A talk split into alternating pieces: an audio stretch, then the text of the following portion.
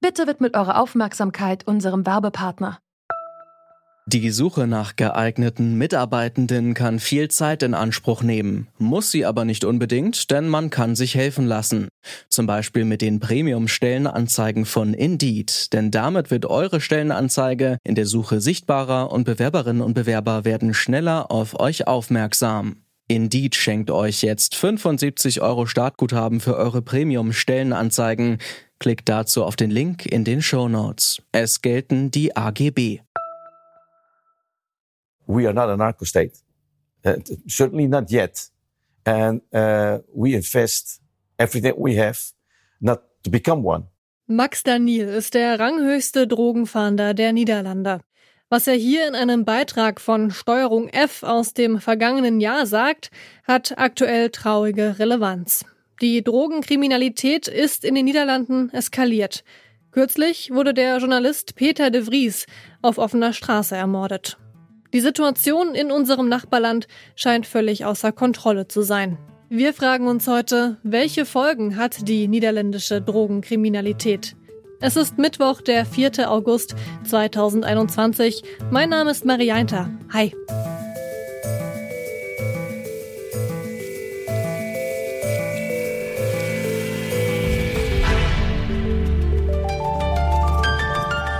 Zurück zum Thema. Vor einem knappen Monat wurde der niederländische Investigativjournalist Peter de Vries niedergeschossen. Wenige Tage später ist er gestorben. Er hatte einen Kronzeugen beraten, der gegen einen Drogenboss aussagen sollte. Zuvor sind bereits der Anwalt und der Bruder des Zeugen getötet worden. Diese Opfer stehen nur stellvertretend für ein riesiges Problem in den Niederlanden. Seit Jahren bilden Drogenkartelle regelrechte Parallelgesellschaften. Die Justiz ist heillos überfordert. Ich habe mit Thomas Kirchner gesprochen.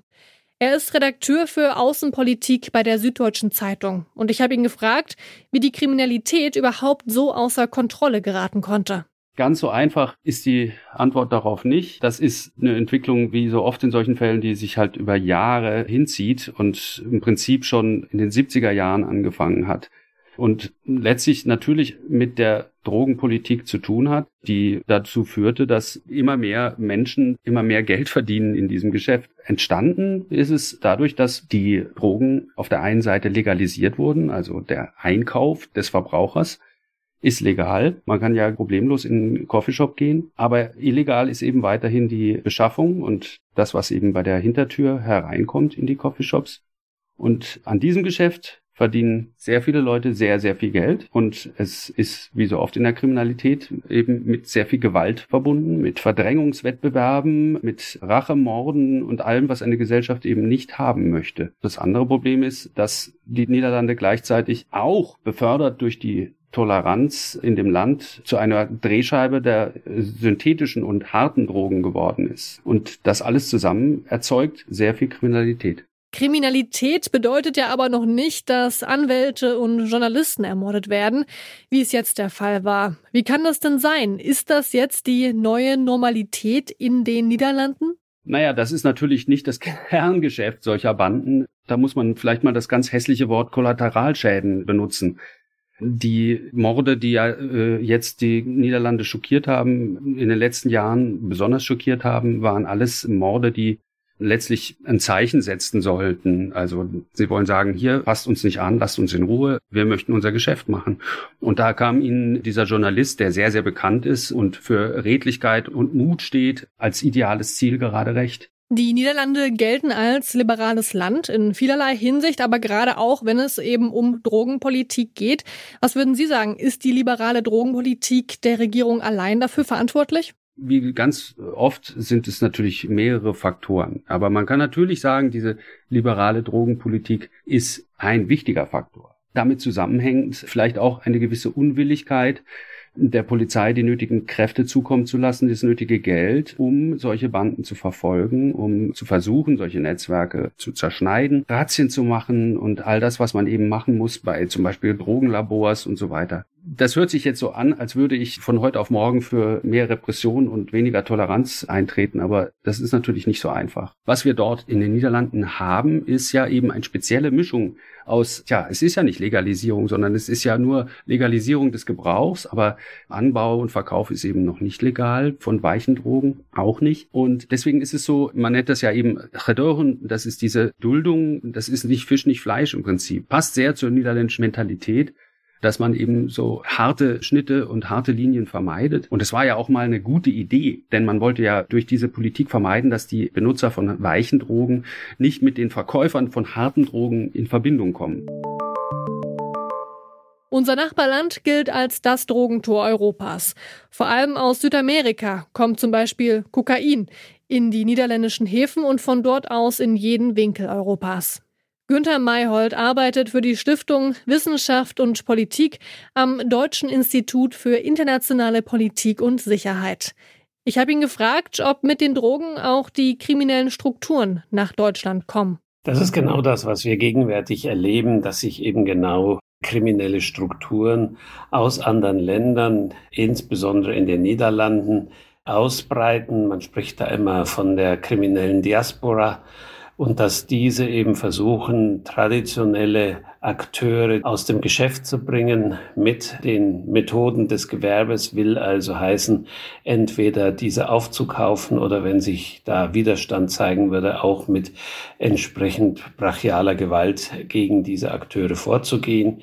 Es geht also um Auseinandersetzung, um Turfs zwischen diesen verschiedenen kriminellen Organisationen. Und inwieweit können wir die denn schon in Deutschland beobachten? Wir erkennen natürlich, dass sich dadurch eine Art von neue Struktur herausgebildet hat, sei es, wie sie also an den einzelnen Konsumenten verbracht werden, aber natürlich auch in der Art und Weise, wie hier Geld eingetrieben wird, wie insbesondere natürlich auch dieses Geld gewaschen wird. Und äh, dafür ist eine Vorortstruktur notwendig, die in zunehmendem Maße von den Drogenorganisationen selbst gesteuert wird und nicht mehr wie früher über viele Mittelsmänner abläuft. Kriminalität, die macht ja bekanntlich nicht immer an Grenzen Halt. Wäre denn die deutsche Justiz überhaupt auf so eine Eskalation, wie wir sie eben in den Niederlanden gerade sehen, vorbereitet? Zunächst geht es um die Ermittlungsbehörden, weil die müssen ja sozusagen die entsprechenden Kanäle aufdecken, die entsprechenden Personen auch festnehmen und natürlich auch die Drogen sicherstellen. Und hier haben wir schon das erste Problem, dass es oftmals eben an der Zusammenarbeit mangelt, dass Kleindealer sehr viel leichter natürlich zu fassen sind, als dies etwa für die Organisatoren von solchen Ringen geht.